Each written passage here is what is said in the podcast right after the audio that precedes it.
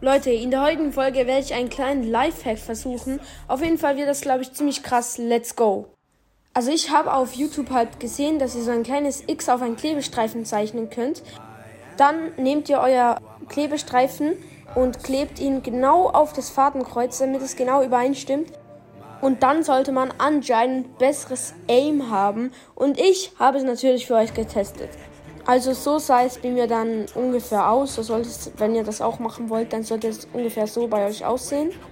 Und Leute, damit ihr jetzt hier nichts falsch versteht, also ihr müsst wirklich den Klebestreifen auf euer Screen kleben. Ja, aber klebt den Klebestreifen nicht zu fest auf, weil sonst bringt ihr den nicht mehr gut weg. Leute, jetzt zeige ich euch mal einen Vergleich von mit Fadenkreuz, also mit dem X oder ohne X. Let's go.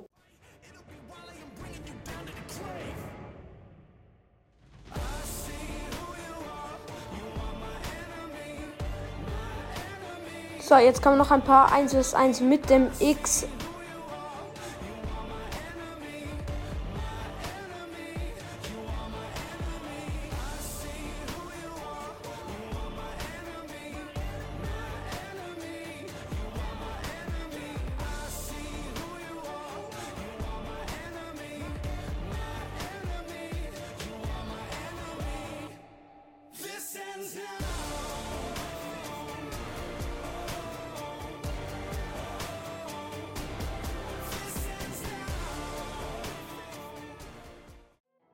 Rest in peace to all the kids that lost their lives in the Parkland shooting. The song is dedicated to you.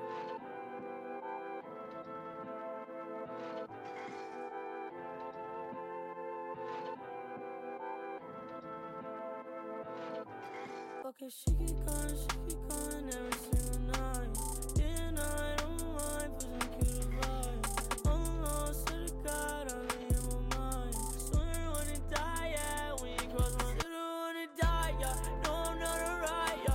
I might start a riot, yeah. I'm so fucking tired, yeah. So what's up? What you say? Feeling good, I'm feeling Ja, Leute, das war's jetzt mit dieser Folge. Fazit von dieser Folge. Wenn ich den Klebestreifen auf dem Screen habe, dann habe ich besseres Aim mit Sprayer und AR. Also bei der, bei der Pump merkst du nicht so viel, aber Sprayer und AR auf jeden Fall.